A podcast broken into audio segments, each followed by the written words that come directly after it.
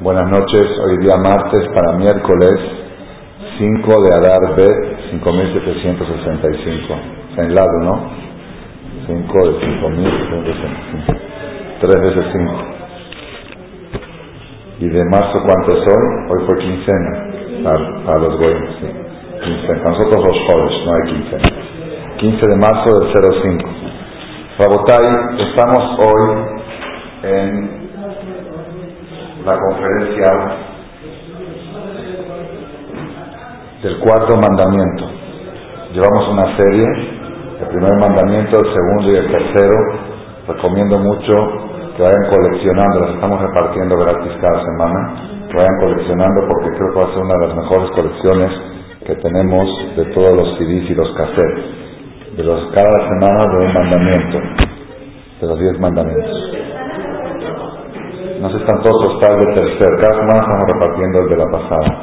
¿Ok? ¿Cuál es el cuarto mandamiento? ¿Quién sabe? Es el quinto. ¿Cuál es el cuarto? Zahor etión a Shabbat de Kadeshot. Y de paso voy a mencionar, ya que está hay que mencionar algo también con la ocasión. El próximo, el próximo Shabbat se llama Shabbat Zahor. El próximo Shabbat se llama Shabbat Zahor. Cada vez que sale el Sefer Torah, lunes y jueves y sábado, no es obligación 100%, que encienda la luz de dejar. Tira acá, no es obligación 100% de sacar el Sefer, el dice 100%, no es una obligación de la Torah, es una tacaná de los Jajamim. Los Jajamim establecieron que el Sefer Torah salga tres veces a la semana, mínimo, lunes, jueves y Shabbat. El Rosh tampoco es obligación sacar el Sefer, es de la banana de los Jajamim. Roshaná tampoco es obligación. Kippur tampoco es obligación. Simchat Torah tampoco es obligación. Todo es costumbre de los Jajamim que establecieron el pueblo de Israel que escuchen el Sefer tres veces a la semana mínimo. Es la única vez que es obligatorio sacar el Sefer, obligatorio de la Torah, es el próximo Shabbat. El segundo Sefer, que es Shabbat, Perashat Bajor, es obligación absoluta para todos los hombres y según ciertas opiniones también para las mujeres, mayores de Bar Mitzvah o mayores de Bat Mitzvah, de escuchar el Sefer de Abrashah Zahor et Asher Asaleja Amalek.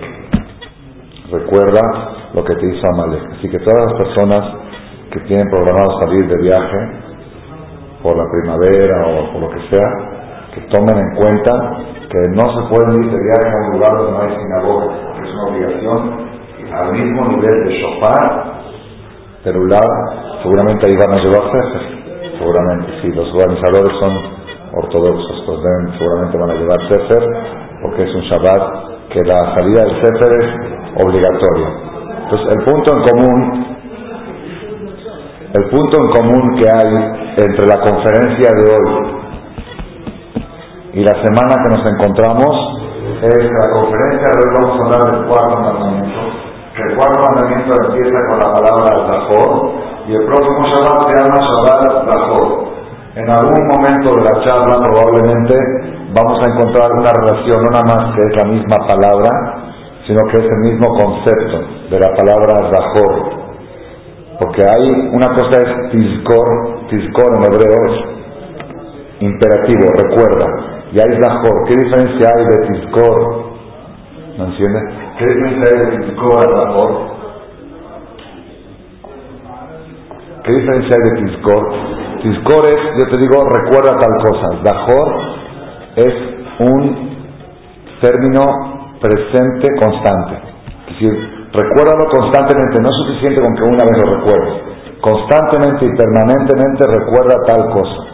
Y eso se aplica para Dajor Yom Shabbat Lekadeshó, que es el cuarto mandamiento, que no es suficiente con que la persona lo respete el mero día Shabbat, sino Zahor, toda la semana tienes que tener presente el día Shabbat. Como dice el Talmud, que desde el día domingo había un jajam del Talmud cuando veía algo en el mercado, decía, esto está muy rico, lo voy a comprar para guardarlo para Shabbat.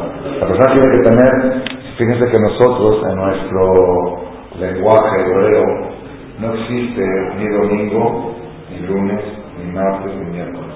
¿Qué existe? Rishon, Sheni, Shelishi, el primero, el segundo, el tercero, y nos copiaron los brasileños. Segunda fera, tercera fera, cuarta fera. Si así cuentan ellos, no tienen lunes, martes, miércoles. Tienen segunda, tercera, cuarta, quinta y sexta. Y séptima no, sábado como le dicen, sábado le dicen, y domingo le dicen, sábado y domingo sí le dicen sábado y domingo, pero lunes, martes y miércoles ellos no saben qué es, ellos saben que es segunda fera, tercera fera, cuarta fera. Que eso salió del lenguaje hebreo que es Rishon. ¿Rishon de qué? Ayom Yom Rishon de Shabbat Kodesh, Yom Sheni de Shabbat Kodesh, Yom Shelishi de Shabbat Kodesh. ¿Por qué? Porque esa va de recordar el día Shabbat toda la semana. No es suficiente con cuidar el día Shabbat el día séptimo. Este es el cuarto mandamiento que vamos a desarrollar en la charla de hoy. Dice la Torah, primero voy a leerlo del texto bíblico que fue escrito en las tablas de la ley. Arona Edut, las tablas del testimonio donde estaba en el santuario, como dijimos, el lugar más sagrado de lo sagrado, es donde estaban el arca con las tablas de la ley, y en las tablas de la ley solamente estaban escritos los diez mandamientos. Ya explicamos en nombre de Rabenu, de Rabenu Abraham Ben Arambam, el hijo de Maimónides, que dice que me odis más, deje que el cerebro, la mente está sedienta de saber por qué Dios escogió de los 613 mitzvot estas 10. ¿Por qué escogió estas? Seguramente porque, porque de estas 10 emanan todas las demás. Y él explicó cómo. La primera es, yo soy Dios, yo soy Dios que hay un dueño, el mundo tiene un dueño.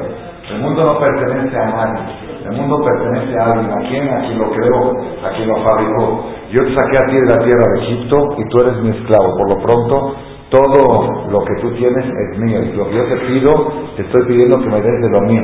Cuando te digo que me des al pobre el ese diezmo me pertenece a mí. Y digan que nada más te pido el no te pido más. Ese es el primer mandamiento.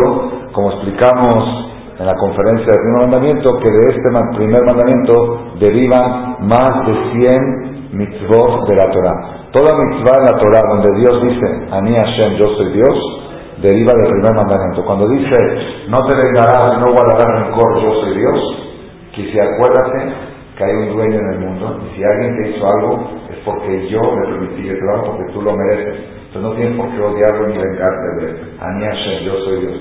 Si tú te vengas de él, estás renegando de que Dios maneja el mundo, estás creyendo que las personas son las que hacen las cosas. Eso lo explicamos en el, CD, en la conferencia del primer mandamiento. Es el primero, la El segundo mandamiento, dijimos pues que es, el segundo mandamiento es no solamente que yo soy Dios y soy el dueño del mundo y el patrón, sino yo también estoy presente. ¿Qué quiere decir? Uno puede ser el patrón, el dueño de Superama, es el dueño de todas las cadenas de Superama, pero está en todo Superama, no está. Tiene gerentes, él está en donde vive, en su palacio. Entonces puede decir, Dios es el dueño del mundo, todo de él, estoy de acuerdo, todo, pero él está ahí en el cielo, en algún lugar escondido. Dice, no, yo estoy en todas partes. No tendrás otros dioses en mi presencia. ¿Qué quisiera en mi presencia? Los primeros idólatras adoraban al sol y a la luna como ministros de Dios. Pero tú no puedes respetar al ministro en presencia de su jefe, del rey. Tú puedes respetar al ministro cuando no el rey, pero si está el rey al lado y respetas al ministro, estás faltando al rey. Entonces, el hecho de que la gente adoraba al sol y a la luna como ministros de Dios eso demostraba que no sentían que Dios estaba presente, porque si Dios está presente, ¿cómo vas a adorar al ministro en presencia del rey? Tú no puedes hacerle email al gerente de Liverpool si está su jefe al lado. Si tú haces email, estás ofendiendo al jefe. Es una regla. Tú le tienes que hacer email al comprador, pero si de repente está su patrón al lado, le tienes que hacer email al patrón o a nadie, a ninguno de los dos. Entonces el hecho de tú darle honor al ministro, al sol o a la luna en presencia de Dios, Es una de dos, o estás ofendiendo a Dios, o estás demostrando que para ti Dios no se encuentra en todas partes. Por eso dice, no tendrás otros dioses en mi presencia. ¿Qué quiere decir en mi presencia? Por eso la Gemara dice, toda acción que tú haces que no la harías en presencia de algún personaje importante, esa acción demuestra que para ti Dios no está presente. Por ejemplo, la Gemara dice, todo el que se enoja, el que actúa de manera impulsiva en su enojo, Corea que misma cuando rompe algo enojado, lo tienes que ver como un idólatra. Esa persona para ti es un idólatra, es como que fue a la iglesia y se hincó. Oye, pues ¿qué tiene que ver con la idolatría? Aquí está el punto en común. Porque al hecho de actuar, si tú pregúntale si estaría aquí al lado Jajam Yudades, actuarías así, pues no, me aguantaría por pena del Jajam. Entonces, si está Dios, ¿por qué no te aguantas? Ah, porque no está. Si no está, pues ya vas a llegar a, puedes llegar a adorar al sol y a la luna. Es el segundo mandamiento. El primer mandamiento es, yo soy el dueño de todo. Hay un dueño. Segundo mandamiento es, el dueño está presente en todas partes. En todas partes. No hay una parte que no esté presente. Y tercer mandamiento que hablamos la semana pasada es que ese dueño del mundo que está en todas partes, lo llevas adentro en tu neshama, en tu alma. Y si lo llevas adentro, tienes que justificar el hecho de tener un Concord dentro de ti, un cohete. No uses el Concord para el campesino, el ejemplo que trajimos. Si lo Adonai no cargues contigo el nombre de Dios en vano. Si ya te pusieron adentro el nombre de Dios, justifícalo. El nombre de Dios que llevas adentro no es para comer, porque para comer se puede comer sin tener el nombre de Dios, se puede comer como come el gato y el perro. El nombre de Dios que llevas adentro no es para dormir, porque se puede dormir sin tener el nombre de Dios.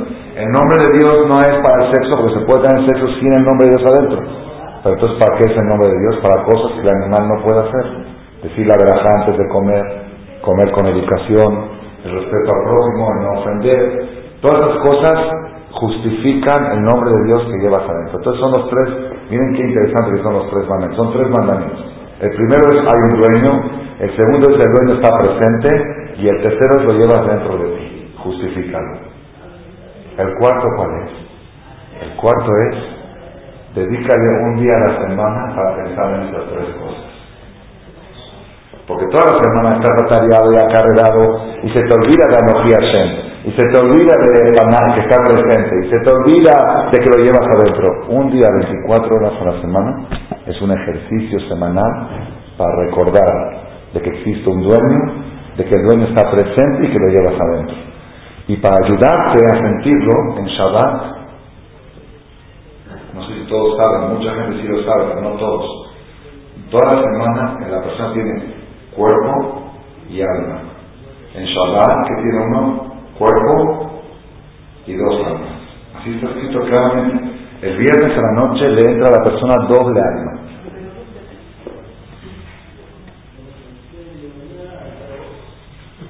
Te la debo. ¿Ok? Te la debo. Te la debo porque vamos a ver después qué es respetar también. Vamos a ver qué es respetar. Entonces, el viernes, no, todas las semanas tienes un cuerpo y un alma. Shabbat tienes un cuerpo y dos almas. Por eso el viernes en la noche, mucha gente llega al templo y en la mitad del discurso del rabino se duerme. ¿Conocen?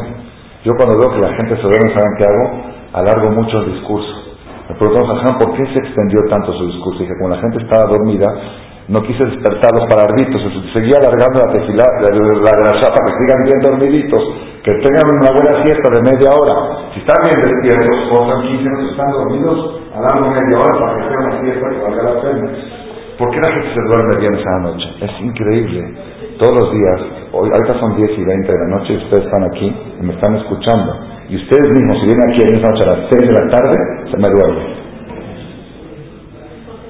Es el mismo Jajam Shaul. lo único que no hay es el micrófono, porque somos ortodoxos.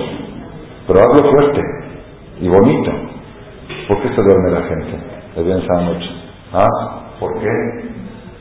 ¿Qué pasa cuando uno está en la oscuridad oscuro o una luz muy tenue y de repente se enciende una luz muy fuerte. ¿Qué haces? Te cierran los ojos y así te y no puedes hacer. El viernes a la tarde estás con un alma. Vienes a la noche te viene el segundo alma. No estás bien preparado para lo que yo tenía y te vuelves. De tanta luz que recibes, es la única explicación que tengo. De tanta luz que recibe la persona el viernes a la noche, le agarra sueño. ¿Por qué? Porque le encandiló. Hasta que se va acostumbrando, ya va a cenar, va a hacer kiddush, se duerme la noche, la mañana ya viene aquí, ya está un poco más, ya se acostumbró a la luz. ¿Qué pasa el sábado de la noche? El sábado de la noche, ¿por qué se dice de samín, perfumes, a la hora de Abdalá, Boreminer de samín? ¿Por qué? ¿Quién sabe por qué? Porque a esa hora de Abdalá se retira el alma ¿Qué le pasa a una persona cuando se le retira la alma? Se desmaya. ¿Qué hacen con uno que se desmaya? Le traen perfume para reanimarlo. Fíjense ustedes qué interesante, qué curioso, que todos los sábados en la noche a la persona la agarra con una depresión inexplicable. Por naturaleza, sí siente uno algo así, algo adentro. Algo difícil de explicar. Y el que no lo siente es porque no tuvo ni y Tedalia en la noche tampoco. Pero la persona normal, que cuida su normal, llega a la noche como que siente algo, una nostalgia, una cosa, ¿de qué viene? Así dice, vaina fash, nefesh. El sábado de la noche la persona agarra nostalgia, porque es como que estás con alguien enamorado y bien y bonito y de repente está y se te va, se te fuera de esa. Esa es la fuerza que tiene el día séptimo, el día Shabbat. Entonces, vamos a sintetizar en el orden cómo van los diez mandamientos. Primer mandamiento, hay un solo Dios, que es el dueño y patrón de todo, de todo, de todo que de todo. el cielo, la tierra, los siete cielos, las estrellas, el mundo, los océanos, Europa, América, Asia, los mares, las selvas, Tecamachalco, bosques, tu casa, tu negocio y tu cuerpo. También de eso eres dueño. De todo eres dueño. Anojía Shem, yo soy Dios. Es el primer mandamiento. El segundo es ese dueño está presente en todas partes. Y lo que no harías ante una eminencia, no lo hagas ante Dios. Escápate a un lugar donde Él no te pueda ver y hazlo. ¿Hay? No hay. Entonces, como no hay, entonces lo que no haces ante una eminencia, no lo hagas en ninguna parte. Eso es lo que dejar de El tercero es, no solamente que está en todas partes, sino parte de Él la tienes adentro de ti. Si la tienes adentro de ti, si Él aceptó dar parte de él dentro de ti, necesitas tú justificarlo. Con hacer acciones que justifiquen que lo a hacer. Y el cuarto mandamiento es, un día a la semana, te voy a dar doble dosis de alma, doble dosis de Hashem adentro de ti, para que puedas sentir la presencia divina en el mundo y la presencia divina dentro de ti. Ese es el día sábado, Zahor, Etioma Shabbat. Dice la Torah así, estoy leyendo Éxodo 20, versículo 8. Es los 10 mandamientos. Zahor, Etioma Shabbat, Lekadesho. Recuerda el día sábado para santificarlo. Sheshet Yamin Tabot, seis días trabajarás. Beasita colma la teja y harás todo tu trabajo. ¿Hay redundancia? Otra vez. Seis días trabajarás y harás todo tu trabajo. Así se habla. Seis días trabajarán y harán todo su trabajo. Es lo mismo. Dime seis días harán todo su trabajo. Pues ya hay una redundancia. Vamos a analizarlo durante la conferencia. De Yom HaShevi, pero el día séptimo, Shabbat la Hashem lo queja. Es día Shabbat para Hashem. Hay gente que dice, yo cuido Shabbat a mi manera. Yo respeto Shabbat. Shabbat día de descanso. Me siento en la playa, con un cigarro, una cerveza y unas chavas en bikini. Se acabó Shabbat, acabó Shabbat Kodesh. Si toda la semana una chava en bikini, Shabbat doble, me llama etera, ese es mi, ese es mi, placer de Shabbat. Toda la semana como un bistec en Shabbat asado, Shabbat como dos bistecs asados. Lo hago en Shabbat. Es a mi manera, dice no. Shabbat la Shem lo que El Shabbat a la manera que Él te dice, no a la manera que tú entiendes. Vas a descansar con, el ritmo que Él te marca. ¿Cuál es? Lota col no harás ninguna labor.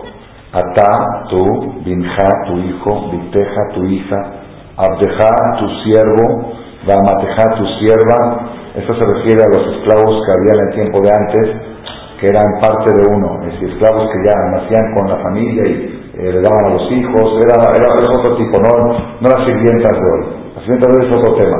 Tu siervo, tu sierva, uventeja, tu animal tampoco puede hacer trabajo en Shabbat. Si tú tienes una vaca, un toro, un animal, no puede el animal hacer trabajo en Shabbat, aunque el, el lo quiere llevar para ver la tierra, no se puede. De Gereja, el converso, Hashem y Shareja tampoco puede hacer trabajo. ¿Por qué? Porque seis días hizo Hashem al cielo y a la tierra, etayam al mar de Kol y todo lo que había. Vayamach vayam suspendió sus labores el día séptimo. Al Ken, por esa razón, Verá Adonai et Yom Shabbat Bendijo Dios al día Shabbat y lo santificó. Este es el cuarto mandamiento de la et Yom Shabbat. El mandamiento de Shabbat se repite en la Torah en varias ocasiones. Vamos a empezar con la primera pregunta de esta, de esta conferencia. ¿Cuándo fue entregado el Shabbat al pueblo de Israel? ¿Cuándo fue entregado? Pues uno dice en los diez mandamientos, en Sinai. Pues fíjense que no. Veinte días antes de que lleguen a Sinai, empezó a caer el man. El man empezó a caer el día 14 de Iyar. Veinte días antes de Matan Torah, ya se les acabó la masa que sacaron de Israel, necesitaban comer, y vino el milagro del man que caía todos los días. Y ahí Moshe Rabbeinu les ordenó al pueblo de Israel toda la mitzvah de Shabbat, dijo, el día viernes va a caer doble, porque el día de Shabbat no puede caer más, no vayan a buscarlo porque no hay, seis días trabajarán, el séptimo día no pueden hay, en la Perashá de Shabbat, la Perashá anterior a los diez mandamientos, ahí está contado todo Shabbat, esa Perashá donde se cuenta el Shabbat con amplitud, entonces ¿por qué en los diez mandamientos en el cuarto entra el Shabbat? si el Shabbat ya fue entregado al pueblo de Israel. Esa es una pregunta inicial para este tema. Van a ver ustedes al final, no es una pregunta este, rebuscada, es una pregunta esencial que nos demuestra que el Shabbat es algo más de lo que nosotros estamos acostumbrados, algo más de lo que nosotros imaginamos, algo mucho más. El Shabbat ya fue entregado 20 días antes, ¿para qué lo pones en los 10 mandamientos? Esta es la pregunta primera. Segunda pregunta, dice la parasha siguiente, después la leímos la semana pasada, Shameru Bene Israel Shabbat, esto está escrito en Éxodo, lo leemos cada Shabbat, el viernes a la noche en el, en el eh, antes de Amirá de Arbit, y también lo leemos cuando en Shachrit de Shabbat, en Navidad, y también lo leemos en el Kiddush de la mañana, de Shameru Ben Israel Shabbat, la Azot Shabbat Otam, Berit Olam. Beni Ben Bene Israel, dice el pasuk así, en la Perashá Kitisa, Éxodo 31, versículo 16. Shameru Ben Israel Shabbat, la Azot et Shabbat le Dorotam Berit Olam. Cuidarán los hijos de Israel al Shabbat para hacer al Shabbat. Es un lenguaje difícil. ¿Qué quiere decir la Azot et Shabbat? Hacer al Shabbat. ¿Ah?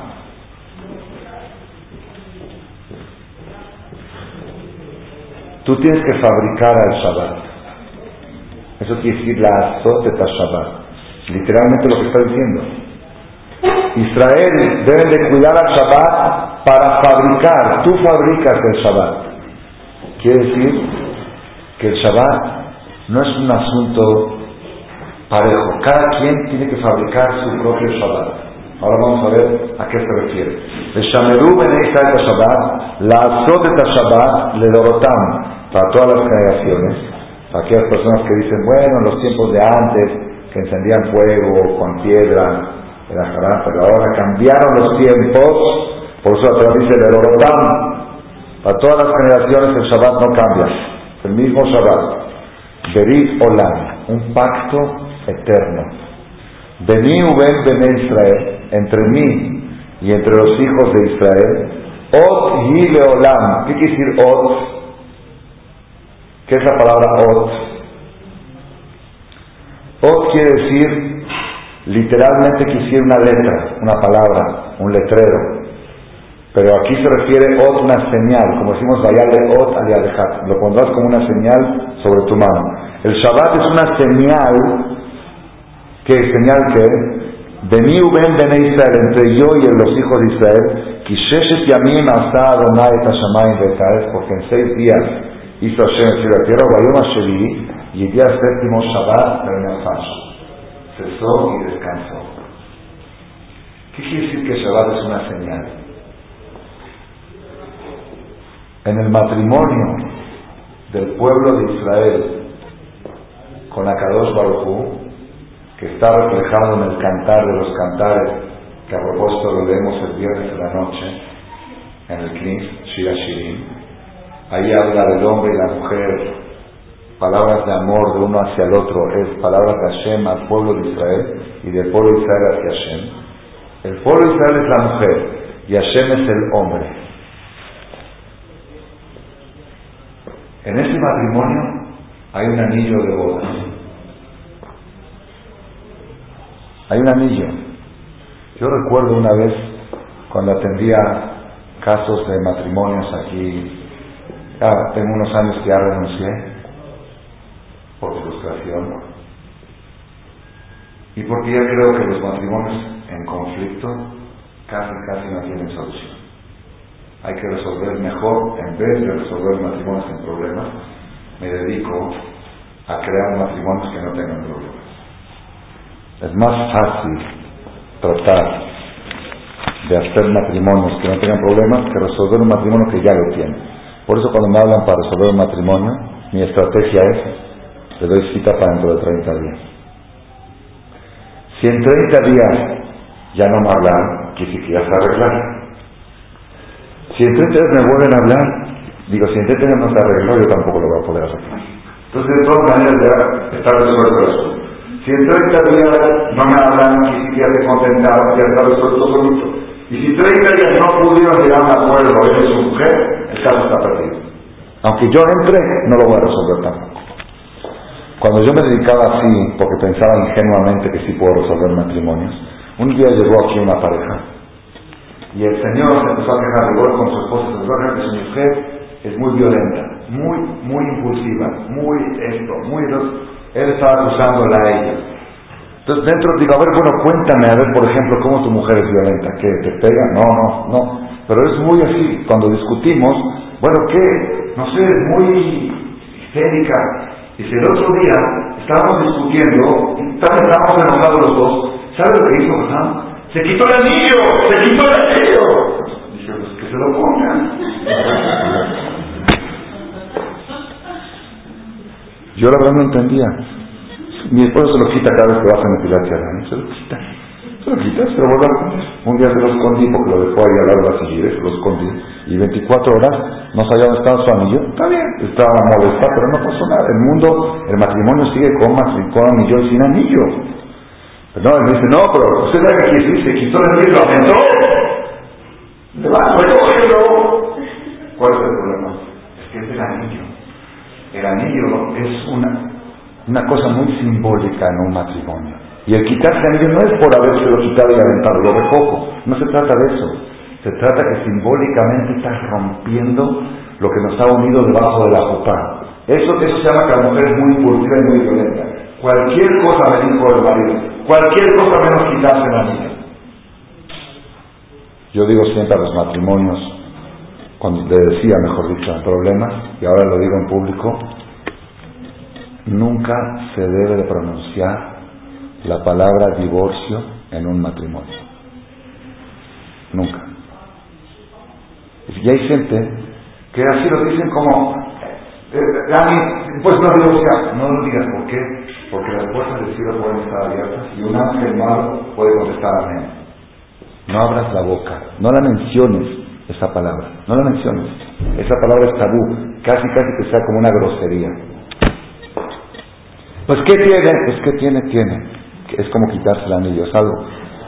Acá está escrito en la Torah que en el matrimonio de Hashem, el hombre, con el pueblo de Israel, la mujer, el anillo de bodas es el Shabbat.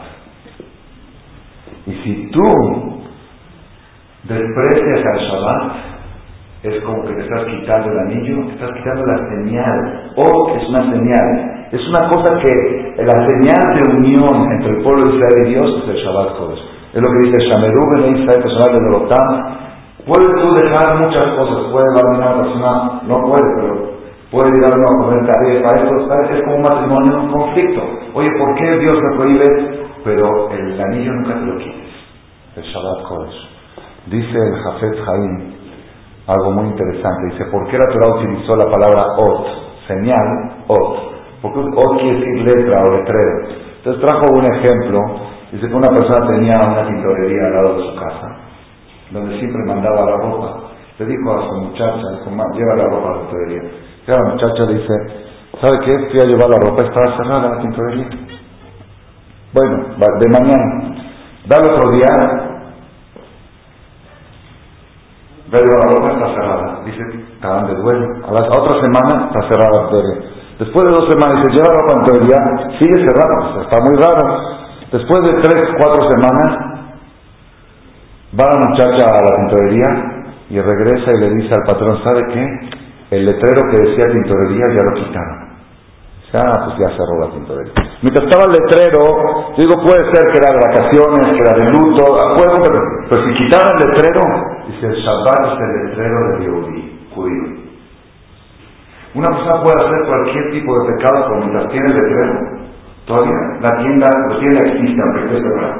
Pero cuando ya se quitó el letrero, se quitó el Shabbat, ya, ahí ya está, ya, ya, ya, no, hay, ya no hay matrimonio, ya es, no hay divorcio todavía, porque no hay pero ya te quitó el anillo de bodas. Por eso Hashem dice, el Shabbat cuídalo más que cualquier otra cosa. La halajá, la ley judía, dice que una persona, por ejemplo, que respeta, es religioso, pero por ejemplo, vamos a tomar como un ejemplo, él no se cuida de kashrut, se cuida de todo pero no de kosher. Kosher, él es flojo en kosher. Entonces a esa persona se le puede creer en todo menos en kosher. Si tú vas a su casa y te dice, yo no soy kosher, pero esto te lo compré kosher, no le puedes creer. Porque como en eso para él no es pecado, tampoco le puedes creer, eh, para ese asunto no le creemos. Y si, o por ejemplo una persona que, que es kosher, por ejemplo, porque no cuida halal Israel. Entonces para halal Israel no le creemos. En lo que uno no cuida no se le cree. Pero si una persona es Mumar de Shabbat. Una persona que dice, yo cuido todo menos Shabbat, a esa persona no se le cree nada, ni en Shabbat, ni en Kosher, ni en Shechitá, nada. Porque Mumar de, de Hilul Shabbat ha de Mumar de Kora Torakula. Hilul Shabbat es, ¿por qué? Por lo mismo. Ya se quitó el anillo. El que se quitó el anillo ya se salió del clan. Pero por eso es tan importante el cuarto mandamiento, el tema de Shabbat. La pregunta es, ok, ¿y por qué el Shabbat es el anillo de bodas? Yo conté una historia, no sé si la conté en este grupo, aquí, aquí seguro la conté aquí arriba, me acuerdo que estaba yo parado aquí cuando la conté, pero no sé si la grabamos, una historia real que me la contó mi tío, Jajam Moshe Mohel, de Argentina, cuando estuvo acá en Shabbat, la dijo aquí en público, un viernes a la que hace como dos años, falleció un señor de 95 años en Estados Unidos y en su entierro, un señor no era era un religioso normal, en su entierro fueron muchísimos hajamim, muchos, grandes, y no sabían quién era esta persona. En su, en su espejo, cuando hablaron, contaron quién era esta persona. Esta persona llegó de la, escapado de la Primera Guerra Mundial, llegó a Estados Unidos. En esa época, en Estados Unidos no conocían lo que es un judío religioso. Los judíos que habían ahí eran nada, no había nada, era nada, era cero, era desierto, no había kosher, no había Jabal Israel, no había yeshivot, no había nada, no había oyú, no había nada, no había nada, era desierto, era como ir a Perú, así era ir a Estados. Bueno, El señor llegó, era religioso, llegó con su familia, tenía ocho o nueve hijos. Va a buscar un trabajo, ahí pagan por hora, por día, por hora. Quiero trabajar, pero yo no trabajo sábados. Señor, aquí se trabaja de domingo, de lunes a sábado. Bueno, pues, bueno, ¿sabes qué? Vamos a empezar hoy a trabajar, igual ahí por hora, por día, y vemos. El lunes le dio su sueldo, el martes su sueldo. El sábado, pues por supuesto no se presentó a trabajar porque él es Shomer Shabbat. El lunes, Vallera le da una carta, está usted despedido. Despedido a buscar trabajo. Sale a buscar un trabajo. Yo no puedo trabajar sábado. Aquí se trabaja. Bueno, vamos a empezar y vemos. El lunes de Kitsur, así dice 30 años seguidos. Cada lunes era despedido por haber cuidado Shabbat. Tenía cartas de despido cada lunes. Y el Señor tiene que mantener una familia. Entonces iba, trabajaba el lunes, decía, bueno, a ver qué hacemos en Shabbat. Llegaba Shabbat y decía, no trabajo, el lunes despedido. 30 años no le duró un trabajo más de 5 días. Así más de Shaya. Después de 40, 50 años, el Señor ya era, tenía 70 años, ya era mayor el Señor. Llegó un día de Sukkot Sukkot, los nietos del Señor, que tenía nietos, la familia grande, los nietos hicieron una azúcar bonita, grande, y en la azúcar, pues estaban adornando la azúcar, como era costumbre de los niños. Vino la abuela y dijo, este muro, el muro tal de la azúcar, ese lo quiero decorar yo. Yo lo voy a decorar. Ustedes decoran tres muros y yo decoro el cuarto. Está bien, llega la víspera de Sukkot, está toda la azúcar decorada, viene el abuelo y trae todas las cartas de despido que las tenía guardadas y va poniendo con clic una por una.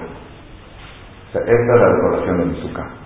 Y hice la cuenta en 30 años, a ver cuántos, cuántos despidos son. ¿Ah? Más o menos. 1500 cartas de despido por cuidar el Shabbat. Dicen que un jajam muy grande de la ciudad, de la ciudad muy grande, en la mitad de su cor dijo a sus alumnos, hoy vamos a visitar a las azúcar de ese señor. Dicen, pero ¿quién es él? Es un señor común. Van a ver.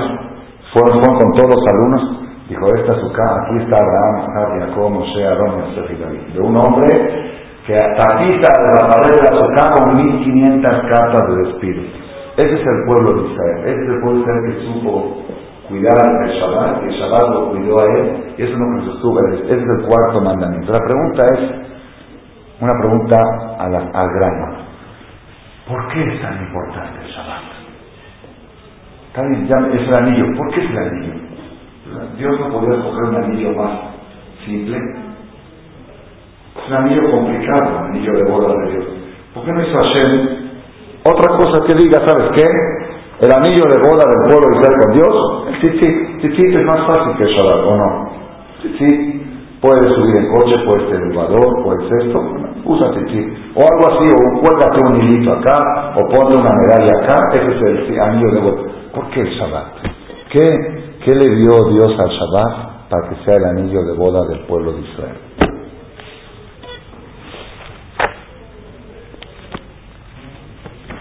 Entonces tenemos dos preguntas. Primero, ¿Por qué fue entregado el Shabbat en los diez mandamientos si ya había sido enseñado 20 días antes cuando cayó el man? Y segunda pregunta, ¿qué tiene el Shabbat para convertirse en el anillo de bodas del pueblo de Israel? Ahora les voy a decir una tercera cosa muy interesante, muy bonita, interesante, y ahí vamos a llegar a la respuesta. Yom Shabbat le Kadesho. Recuerda el día Shabbat, le kadeshó. ¿Qué quiere decir le kadeshó? ¿Qué significa la palabra le kadeshó? Para santificarlo, ¿no? Kidush, de ahí sale el. Recuerda el día Shabbat, le kadeshó. para hacer Kidush, de ahí se aprende la obligación de hacer Kidush. Hay un midrash talmúdico que dice así. Cuando Dios creó el mundo, el domingo tiene pareja con el lunes. Domingo es macho, lunes es hembra. Martes tiene pareja con miércoles. Martes macho, miércoles hembra. Jueves tiene pareja con viernes. Vino el día sábado y le dijo a Hashem, el Shabbat dijo a Hashem, oye Hashem, a todos los días de la semana le pusiste una pareja y a mí me dejaste solo. No tengo pareja. ¿Quién se quejó igual, se acuerdan? Adán Marishon. Dijo, a todos los animales tienen pareja, no me diste pareja. Igual se quejó el día sábado. El día sábado todos los días de la semana tienen su pareja. Y yo me quedé, yo soy no, soy no, no tengo pareja, entonces me quedé jugar ping-pong, ¿ok? Y hay cuatro mesas de ping-pong. Y hay siete personas. Uno se queda sin partido porque juegan uno contra uno, uno contra uno, y uno se queda con mesa, con red, pero no tiene, no, puede jugar solo contra sí mismo. Se quejó el Shabbat, yo no tengo pareja. ¿Qué le contestó Hashem?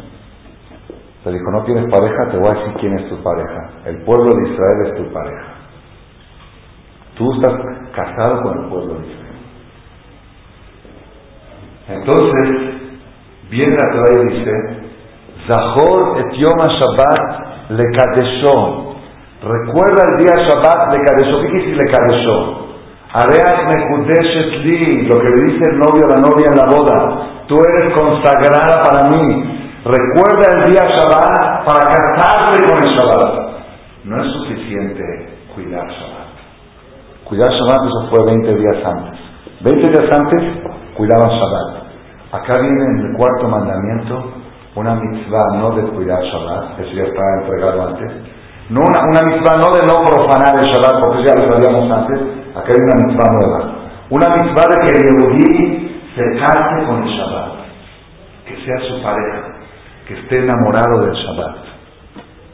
Eso es, esa es la diferencia entre el cuarto mandamiento a lo que la Torah enseñó antes. Antes la Torah enseñó las prohibiciones de Shabbat. Shabbat no se puede ir a recolectar más. Shabbat no se puede ir al centro a trabajar. El viernes Dios te va a mandar el doble. No vas a trabajar en Shabbat. ¿Ok? Yo no trabajo pero eso no es suficiente. Ahora te quiero enseñar que necesitas casarte. Le Kadeshó. Estuvo este Shabbat un jajam aquí en Marcela y le di la oportunidad de decir unas palabras en el Kiddush de la mañana. Dijo algo muy bonito, muy bonito. Dice, en la noche, viernes a la noche, decimos Ataki Dashta. En una boda hay tres pasos. Hay Kiddushin, el anillo. Después viene la fiesta, alegría.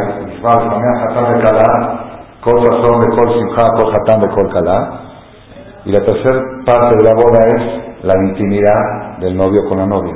¿Ok? Dice así está en Shabbat. En la noche decimos Ataki Yashta, Saber de Kudesh En la mañana es más Moshe, Hatán de Kalá. Y en la tarde, la tarde, de la unión del Yehudi con el Shabbat, la unión final, la intimidad del Yehudi con el Shabbat. Entonces, ya estamos aquí acercándonos un poco más a la respuesta. Quiere decir que hay dos conceptos en el Shabbat. Un concepto en el Shabbat, hay gente, hay gente, yo conozco mucha gente, que parece que el Shabbat es una cárcel. ¿Qué es Shabbat? El Shabbat estás encarcelado elevador no, televisión no, radio no, computadora no, celular no, coche no, no, no, no, no, no, no, no, no. ¿Cuánto puede aguantar uno no? Ese es el Shabbat que fue entregado antes de Matan Torah. El Shabbat que Moshe Rabbeinu le dijo al pueblo de Israel era no, no, no, no puede ir recoger mar, no puede salir, no puede trabajar. Eso fue antes. Pero cuando llegó la entrega de la Torah, Dijo, ahora viene una mitzvah de Zahor, Etioma Shabbat de Kadesh. Ahora viene una mitzvah de casarte con el Shabbat. ¿Qué quiere decir? ¿Qué significa casarse con el Shabbat? ¿Qué es casarse? Se oye parabólicamente, se oye bonito. Oye, me casé con el Shabbat. ¿Qué me casé con el Shabbat? Es lo que quiero explicar. Ese es el cuarto mandamiento. Esa es la conferencia de hoy. Hoy no vamos a hablar de respetar Shabbat. Respetar Shabbat, eso fue antes del cuarto mandamiento. El cuarto mandamiento no es respetar Shabbat. El cuarto mandamiento es casarse con el Shabbat. ¿Qué quiere decir? Casarse con el Shabbat. Fíjense algo de veras novedoso y espectacular que va a salir hoy por refut de esta conferencia. Más adelante, en el libro mismo de Shemot, el que estuvo siguiendo el orden de la esperación, la Torah habla de la construcción del santuario de Mishkan y repite varias veces, junto con la construcción del Mishkan, repite la prohibición de Shabbat, para enseñarte que a pesar que es importante construir un santuario, pero no es tan importante para profanar el Shabbat en la construcción de ese santuario. Así cuentan. Pero miren cómo dice acá el paso, dice así.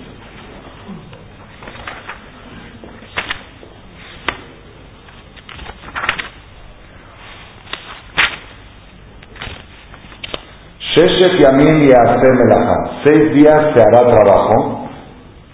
Ubayoma Shevi, el día séptimo, Shabbat Shabbaton Kodesh la Hashem. Antes de, explicar esto, seis días se hará trabajo. ¿Cómo tenía que haber dicho? Seis días hará trabajo. ¿Por qué se hará trabajo? ¿Qué dice Shem Tov, Pepe? Muy bien. Shem Tov. Así está en Shem Tov en nombre de los Jajamín. Dice los Jajamín, si tú respetas Shabbat, seis días se hará el trabajo, no harás el trabajo será hecho el trabajo. ¿Qué quiere decir? Casi, casi se hará solo. Tú llegas y las cosas se van acomodando. Si tú no respetas Shabbat, tú harás el trabajo. Si tú respetas Shabbat, se hará el trabajo, solito se hará. hay mucha gente que pregunta, yo respeto Shabbat, yo respeto Shabbat, y no siento que el trabajo se hace solo. ¿Tú respetas Shabbat? Sí. ¿Tu trabajo se hace solo? Siempre así que todo se que todo, todos hacen, todos están así nada más dando órdenes, ¿verdad que no? Tú, Jacob, respetas Shabbat. ¿Sientes que todo se hace solo? ¿Tú respetas Shabbat? ¿Sientes que todo se hace solo? ¿Tú respetas Shabbat? ¿El trabajo se hace solo? ¿Usted respeta Shabbat? ¿Por qué? Esto acá dice la Torah que si tú cuidas el Shabbat, tu trabajo se hará solo. Yo cuido Shabbat y mi trabajo no se hace solo. Respuesta, debe de ser que no estás cuidando. Estás cuidando el Shabbat de antes de los diez mandamientos. Estás cuidando el no. No hagas esto, no hagas esto, no. Ese es el que estás cuidando. Pero el Shabbat de casarte con el Shabbat, ese todavía no lo estás cuidando. ¿Por qué? Porque no fuiste a la Shabbat normal. Y no escuchaste qué quiere decir casarse con el Shabbat. El día que te cases con el Shabbat, ahí yo te garantizo y te prometo, y no falla, es infalible. Y cada semana es independiente. No es general si eres Shomer Si esta semana tú hiciste el Shabbat, el que está hablando de Ramales en esta conferencia, toda la semana que viene tu trabajo se va a hacer solo. Y si esta semana hiciste el Shabbat, el de antes de los diez mandamientos, el de nada más no, no, no y no, tu trabajo lo vas a tener que hacer tú. Es por eso vale la pena esta charla. Porque ya que estudiamos Shabbat, pues vamos a hacerlo bien. Haram. en este próximo fin de semana va a haber una cosa muy novedosa en México. Por primera vez, seminario. Seminario. ¿Para quién son los seminarios? ¿Ah? Los seminarios son para los principiantes, para los que no creen, hay que explicarles que existe Dios. Ah, por primera vez va a haber seminario únicamente para los hombres Shabbat. Es decir, ya para que quiere subir un nivel más. Yo ya, ya, lo básico ya lo tengo. Ya cuido Shabbat, cuido Kasher, pero quiero afianzar, quiero ver si estoy haciendo las cosas bien, quiero ver dónde me falla y por qué yo no siento ese sabor y ese placer que tanto hablan de lo en la religión. Es el seminario del próximo fin de semana. Están todos invitados, aquí están los organizadores, dos de los organizadores, Jaime Jalife y el rabino Uri Cohen de Arajim de Eres Israel para ofrecer luego la propaganda al que quiera inscribirse. Pero yo, como no voy a estar y no voy a poder ir, tengo aquí mi trabajo, voy a decir mi parte en, estos 10 minutos que me quedan. Rabotal. ¿Por qué nosotros cuidamos Shabbat y el trabajo no se hace solo? El trabajo está duro. ¿Por qué? Se ve que nos falta algo. ¿Qué nos falta? Dice aquí la Torah, Sheshet Yamim, seis días te hará trabajo solito. Ubayoma Shevi, el día séptimo, Shabbat Shabbaton, Kodesh la Hashem. Shabbat, Σαββατών. Τι και εσύ του Σαββάτ Σαββατών. Θα είναι και Σαββάτ και έτσι. Εν Εσπανιόλ αυτή η Βουλγάρα. Εσ Σαββάτ Σαββατάς. Αι Σαββάτ, εσ Σαββατάς. Αι να με ρωτήν με ρωτάς. Και Σαββάτ Σαββατών. Και Σαββάτ Σαββατών. Τι σημαίνει Σαββάτ Σαββατών. El único lugar que dice la Torah Shabbat Shabbaton es en Yom Kippur. Yom Kippur, ahí entiendo. Es un Shabbat, Shabbatá, Kippur, 26 horas, estás en el centro, 26 horas. Pero acá, ¿qué quiere decir Shabbat, Shabbatón?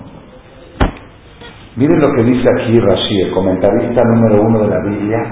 Yo tengo estudiado la Torah más de 30 años, más de 35 años. Y nunca había conocido esto que les voy a decir ahora. Quizá lo leí, pero no me di cuenta. Dice Rashi, Shabbat Shabbaton, Menuhat Margoa, Velo Menuhat Aray. Dice Rashi, tiene que ser un día de descanso fijo y no un descanso provisional. Tiene que ser Shabbat, Shabbaton, un día de descanso fijo y no un descanso provisional. ¿Alguien entiende algo? ¿Qué es? Si te ofrecen a ti, vamos a irnos de descanso, tú preguntas, ¿fijo o provisional? Descanso, descanso, ¿qué es? Fijo o provisional. Dice así, un día de Shabbat de descanso fijo, Margoa, pero no Menuhat Aray. ¿Qué es Menuhat Aray y qué es Menuhat Margoa? No entiendo, no entiendo, no, entiendo. ¿Qué es fijo? Ay, Margoa, aquí hay, aquí hay algo que ustedes van a volver locos. Algo pele, pele, play, pele, play. Cuando una persona descansa, ¿para qué descansa? ¿Para qué uno descansa? ¿Ah? Para para poder Eso se llama descanso provisional. Es un descanso circunstancial. Yo estoy cansado y quiero seguir trabajando, necesito reponer fuerzas para poder seguir. Entonces, el descanso es la causa y el trabajo es el resultado. ¿Para acuerdo? Causa y efecto. Descanso para poder trabajar. Pero otra dice, no, cuidadito. Tú en Shabbat no descanses para trabajar la semana que viene. Tú trabajas toda la semana para descansar en Shabbat. Eso quiere decir descanso fijo. El descanso tiene que ser el objetivo y no el medio. Miren, qué, qué profundo que está esto. Uno siempre pensaba, cuando uno dice, me voy a descansar, ¿qué voy a descansar? Voy a poner por para seguir trabajando. Acá no. Voy a descansar en Shabbat. No es que voy a descansar para poder trabajar, no. Voy a descansar porque todo lo que trabajé para llegar a Shabbat. Para eso trabajé. Que el día de Shabbat se convierta en el objetivo de toda tu semana. Shabbat, Shabbatón. Eso decir Shabbatón.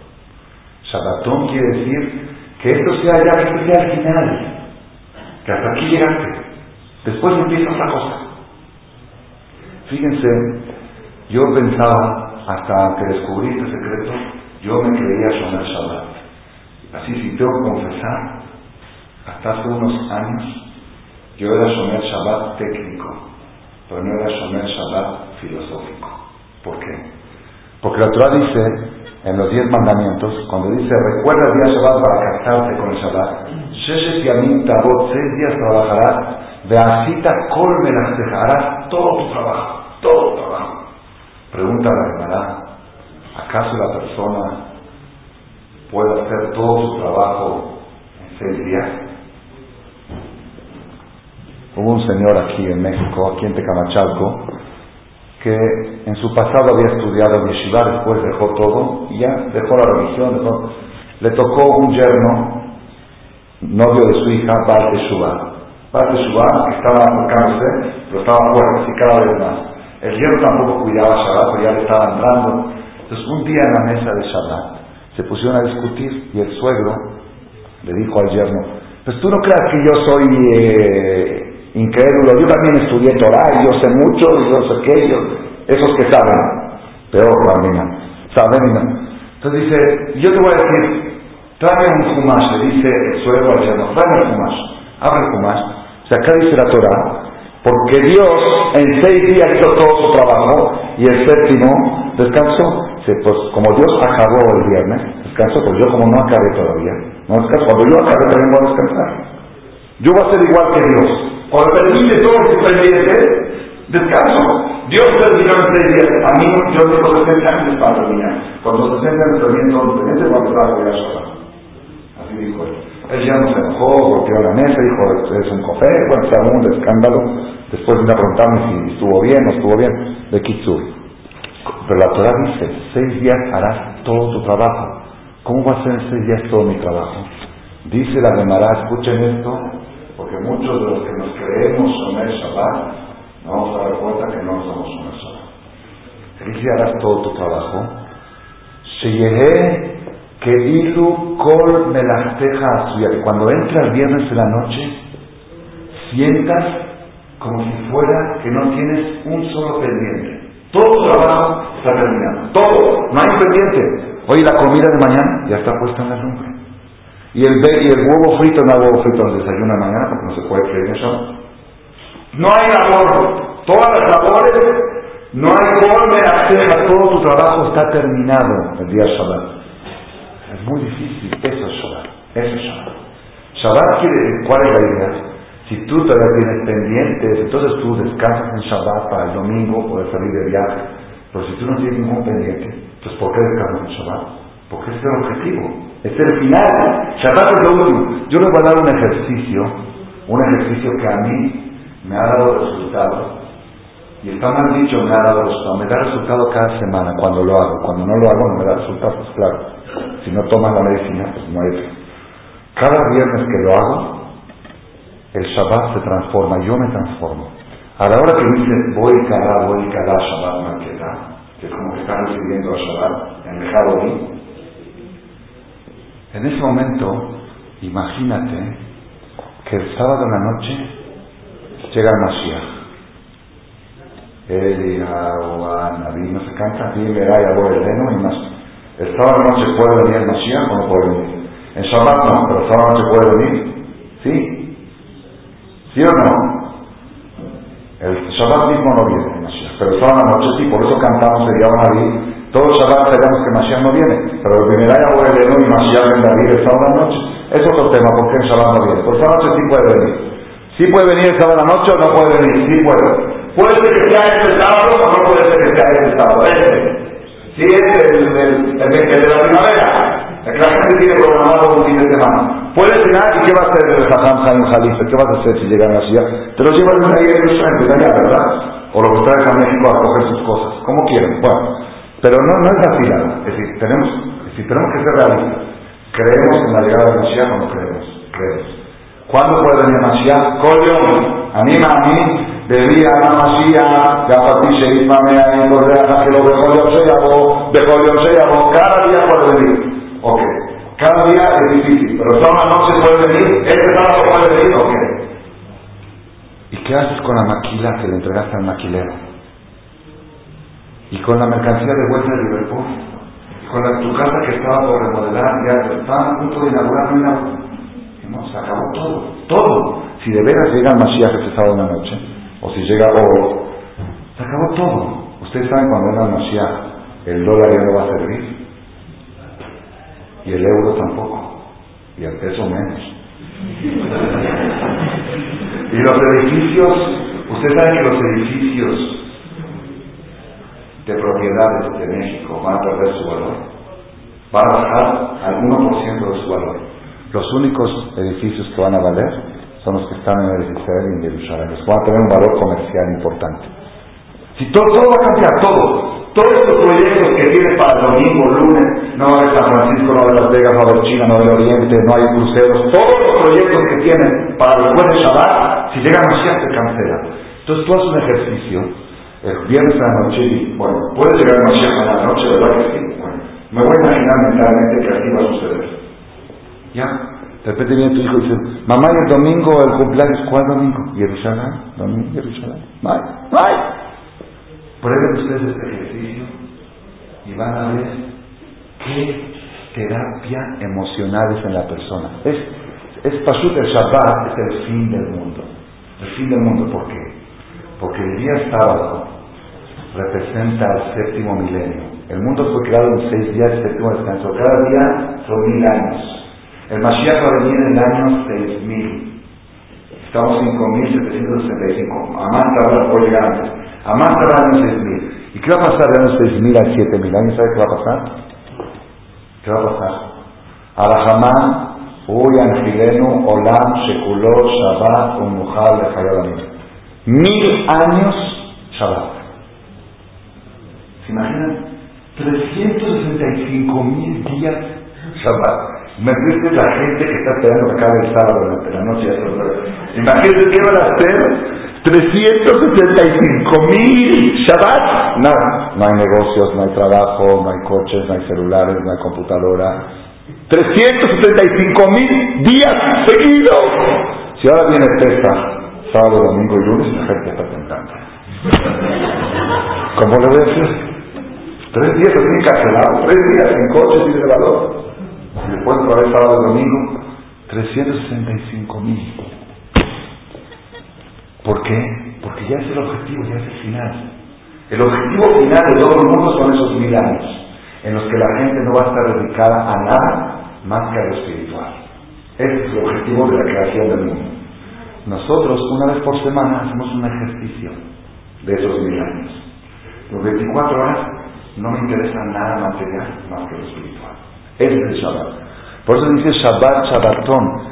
Eso significa casarse con el Shabbat. ¿Qué es casarse con el Shabbat? El día de la boda, ¿el novio en qué piensa?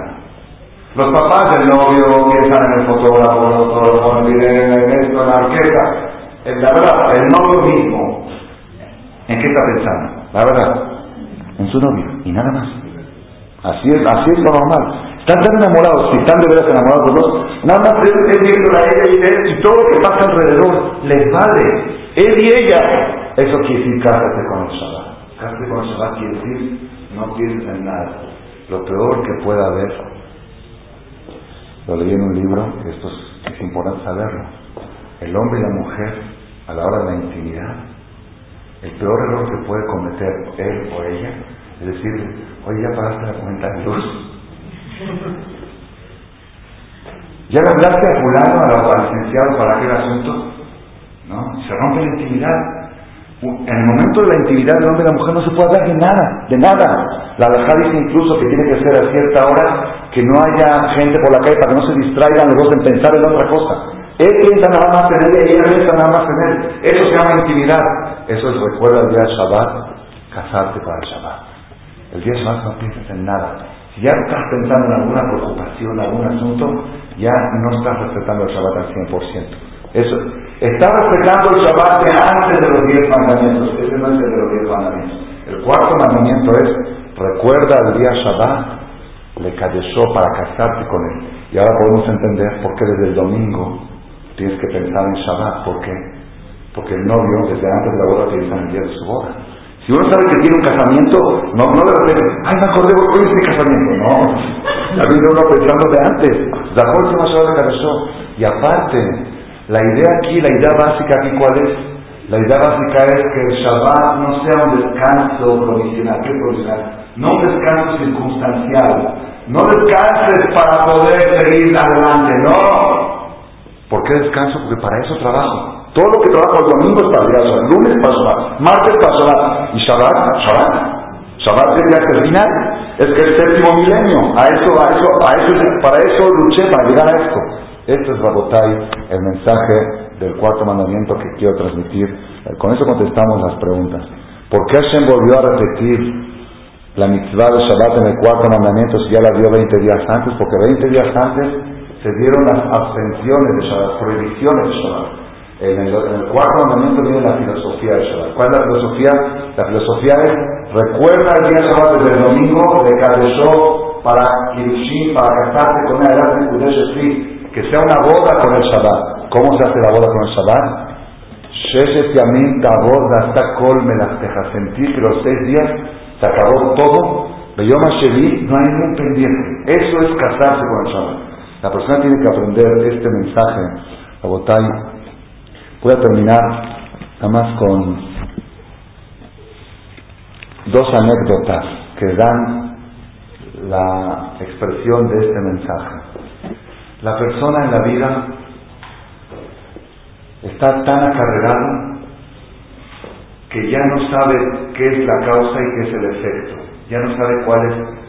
Hay mucha gente que dice yo trabajo para mis hijos y descuida a sus hijos por el trabajo. Entonces ya perdió el objetivo, ya no sabe si él trabaja para sus hijos. Hay gente que no sabe, un día le preguntó a una persona, oye, ¿por qué trabajas tan duro? Si tú, Baruch Hashem, ya tienes dinero para vivir bien, ¿por qué trabajas tan duro? Si yo trabajo duro para en agosto, julio, agosto poder irme de buenas vacaciones. ¿Está bien? Él trabaja no para vivir, para vivir bien, trabaja para estar unas buenas vacaciones. ¿Está bien? Tiene un objetivo en la vida. Trabaja duro todo el año para en julio y agosto tener unas buenas vacaciones. Llega julio, se toma el avión, se va a Disney. Regresa de Disney, al otro día se va a un crucero. Después, me pasó, lo vi en caso real. Después de que sube al avión, baja del avión, un día le dije, me dice, Jajam, digo a comer porque llegué de viaje, pero mañana salgo otra vez. Le dije, oye, tantas vacaciones, vacaciones, vacaciones. ¿Qué me contestó? es que Jajam, necesito descansar para tener fuerza para poder trabajar. Pero el año pasado me dijiste que tú trabajabas para julio y agosto. Ahora me estás diciendo que julio y agosto es para poder trabajar todo el año. Decídete. La persona no sabe. Pierde el norte en la vida. Hay una historia famosa, creo que la conté en un hace muchos años, pero los, que, los, de nuevo no, la han escuchado todavía. Dice, cuentan que un rey llegó con sus ejércitos iba conquistando el mundo y vio un joven que estaba tirado en la playa o al lado del río, un joven de 20, 22 años, tomando sol, volteando, luego se despertaba, pescaba un pescado, se lo comía y se volvía a dormir. Así estaba dos, tres, cuatro, el rey se puso a observar a este muchacho y todo el tiempo, pues lo mismo. Al otro día pasó el rey por ahí, lo mismo. Al otro día, un día dijo el rey, le voy a preguntar a este muchacho, ¿por qué está aquí todo? ¿qué hace aquí? Pasa un mes, dos meses ahí pescando, tomando sol. Le dijo, oye, tú eres muy joven, ¿qué haces aquí? Pues yo aquí estoy tomando sol, pesco. Sí, ¿por qué no vas a trabajar? ¿Qué quieres, qué quieres que haga? Dice, mira, ve, cómprate una gallina, toma, te dinero, cómprate una gallina y que ponga huevos. ¿Y qué hago con los huevos? Pues los vendes. ¿Y qué hago con, los, con el dinero? Compras más gallinas. ¿Y que, para qué quiero tantas gallinas? Para hacer un gallinero. Y el gallinero te pone muchos huevos. Y después que dice, bueno, después que ya tienes muchos huevos y muchas gallinas, vendes unas gallinas y compras una vaca. Y si ¿qué hago con la vaca? Pues la vaca te va a dar leche. ¿Y qué haces con la leche? Pues la vendes y compras más de... Bueno, de Kitsur vas a tener ya un, un, este, rancho de vacas que produce leche y aparte vas a mandar al rastro que vas a, para tener carne. Está bien, y eso que dice, bueno, después cuando tengas un gallinero grande y un rancho grande, ya estás bien instalado, ya puedes después este, abrir una fábrica, no sé de qué, de esto, de lo otro, empezó a de quesos y de yogur, empezó a dar ideas el rey. Así te dice, y después de eso qué? Bueno, después de eso ya tenemos unos 30 años, te buscas una novia, ya, ya tienes dinero para darle y todo, te casas con ella, formas un hogar y después, bueno, después construyes edificios y rentas, oficinas, empezó a todo proyecto. Y después dice, bueno, después ya te fue bien todos los negocios, te compras una casa en Acapulco, ok, frente al mar, y si, ¿qué hago? Dice, vas a ir el fin de semana, dos, tres días, te llevas una caña de pescar, y te pones a pescar, y estás así, porque como ya tienes, se pues lo que estoy haciendo ahora. Todo lo que tú me ofreces es, haz esto y quizás si me llega ahí muy bien, al final voy a llegar a pues ya lo estoy haciendo ahora. ¿Qué quiso decirle este, este rey, este joven? La persona a veces pierde noche. Uno dice, yo todo lo que quiero es descansar. Entonces, no, no, no quiere descansar porque la persona no sabe qué es lo que quiere. Tuve una historia aquí en México con una persona joven, una persona joven, un israelí, que vino, se casó con una de México, judía de México, ya no digo mexicana porque luego me preguntan cómo, con una judía de México de la comunidad Jaleví, se casó, el suegro le ayudó un poco, montó un negocio, le fue muy bien, mashallah, compró una casa aquí en Tecamachalco de 1.500 metros cuadrados que valía 700 mil dólares. Recuerdo como ahora el caso, tenía negocios en el centro, negocio en Puerto Vallarta, fue, tenía acciones en el aeropuerto de Puerto Vallarta, esto, lo otro. Bueno, un día decidió, después de 10, 15 años, ya tenía familia, decidió que se va a volver a Israel con toda su familia. ¿Ya? Decidió, entonces empezó a vender sus negocios. Vendió su negocio del centro, vendió su otro negocio del centro, las acciones de Puerto Vallarta, me vino a pedir consejos, dije, sí, esto, otro fue, vendió, Baruch Hashem, muy bien. Un día llegó acá, acá Marcela, me dice, Jajam, estoy desesperado. Desesperado. Le digo, ¿por qué? Baruch Hashem, ya vendí mis negocios y mi acción de Vallarta, tengo dos, tres millones de dólares en la mano. Digo, Baruch, Baruch Hashem, pero todavía no puedo vender mi casa. Digo, bueno, ten un poco de paciencia, ¿La vas a vender? Dice, ya sé, ya sé que tengo que tener paciencia, pero tengo un problema. ¿Qué hago todo el día? ¿Qué hago? ¿Qué hago? Mi problema es que yo siempre tenía una rutina. Salgo de casa, voy al centro, voy a mi oficina, voy a atender mi cliente, vendo, compro, pago. No tengo nada que hacer.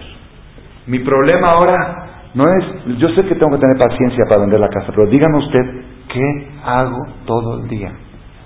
Entonces yo le contesté, le dije, ¿te puedo hacer una pregunta, Roge? ¿Tú para qué trabajas tan duro?